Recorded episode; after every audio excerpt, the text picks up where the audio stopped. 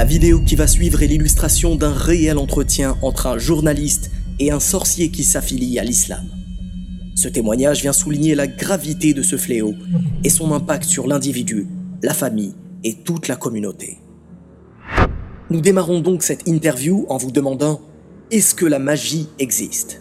Bien entendu. Même si celle-ci est interdite, Dieu Tout-Puissant l'a mentionné dans de nombreux nobles versets du Coran. Mais pourquoi utiliser la magie si on sait qu'elle est interdite? Bien, je dois être honnête en vous disant que je suis un homme plein de contradictions. Ma conscience me réprimande. Peut-être que je suis comme les gens qui viennent me consulter au final, recherchant le chemin de la facilité. Je ne vous cache pas que je pense souvent à me débarrasser de ce métier, mais pourquoi faire au final? Où vais-je aller? Que vais-je manger? Comment vais-je nourrir ma famille?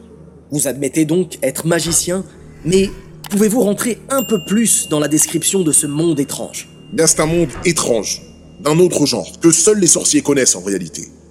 Et il vous sera difficile d'en comprendre les particularités et les symboles. Si je me mets à vous dicter les symboles et des lettres, vous parviendrez à les écrire sans jamais en comprendre le sens. Il existe trois types de magie. La blanche, la noire et la rouge. La magie blanche, par exemple, le magicien l'utilise dans le domaine de l'amour, pour relier deux personnes, comme par exemple consolider ou renforcer l'amour entre un couple. La magie rouge, elle, est utilisée dans le domaine du mal en général, comme le malheur, la destruction, le vandalisme des maisons et les guerres de famille. Voilà ce que je peux vous dire. Ceci étant dit, et la magie noire À quoi sert-elle? La magie noire, ses substances nocives et nauséabondes sont variées, telles que le goudron, les drogues, les poils de chèvre, les poils de singe, et ce type de magie est utilisé certains jours spécifiques uniquement. Malheureusement, la magie noire est par exemple utilisée pour séparer le mari de sa femme, pour détruire une personne dans son esprit, son argent, sa condition ou son travail. Les types de magie rouge et noire sont extrêmement féroces. D'accord Et que dites-vous de la magie blanche? Alors la magie blanche, elle s'opère à l'aide de plusieurs éléments, comme de la cervelle de hyène. Par exemple, des gens écrivent des formules avec cette cervelle une fois qu'elle sèche. La magie blanche est caractérisée comme étant pratiquée pour un rapprochement entre un homme et sa femme, par exemple. Mais cette magie n'est que de courte durée. Après une période, des signes d'instabilité réapparaissent sur l'une des deux personnes et ils se séparent au final.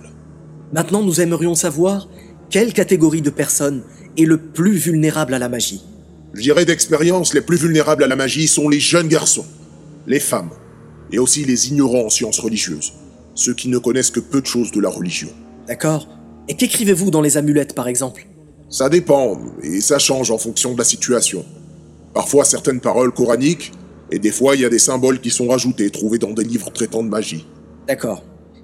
Nous aimerions savoir maintenant par quels éléments le magicien touche ses victimes. Souvent c'est grâce aux sous-vêtements, aux photographies et aux poils, ou bien aux cheveux des gens, la plupart du temps que l'on réussit à faire de la magie sur les gens. Hmm. Maintenant, que représentent les cimetières pour vous? Cimetière Il y a des magiciens qui recommandent à leurs clients d'enterrer la sorcellerie dans des cimetières. Ils insistent sur la nécessité d'enterrer ces choses dans des endroits déserts. Ce sont d'ailleurs même des éléments que les démons et les djinns eux-mêmes peuvent indiquer à ce magicien. Le sujet est un peu parallèle, mais quel type de magie est la plus dangereuse? Je dirais que la magie la plus dangereuse et la plus efficace est certainement celle que l'on présente sous forme de boisson. Enfin, je veux dire que celle que l'on fait boire aux gens. D'accord, mais comment? Avez-vous des détails à nous donner? Eh bien, il y a des magiciens qui écrivent des formules, des symboles et des amulettes avec du sang animal, ou même d'un serpent ou de n'importe quel insecte. Et ils écrivent des symboles sur du papier, qui est ensuite effacé et dilué dans une certaine boisson, du lait, de la boisson gazeuse ou autre. Ainsi, la personne qui boit cela en est affectée immédiatement. Il est soit atteint du système nerveux, soit paralysé, il peut même perdre connaissance. Maintenant, une question un peu liée à tout ce que nous venons d'évoquer. Qui sont vos clients? Est-ce que c'est des hommes? Est-ce que c'est des femmes, des personnes âgées? Ah ça, il est difficile de répondre. Très difficile de répondre à cette question. Il y a beaucoup d'hommes, il y a beaucoup de femmes. Oui, mais qui sont les plus nombreux? En réalité, dans le passé, il y avait beaucoup plus de femmes que d'hommes. Mais je pense que depuis quelques années, les hommes sont plus nombreux à avoir recours à la magie que les femmes. Les femmes sont souvent injustement accusées de sorcellerie alors que l'on trouve très souvent des hommes commerçants ou des entrepreneurs riches parmi les clients.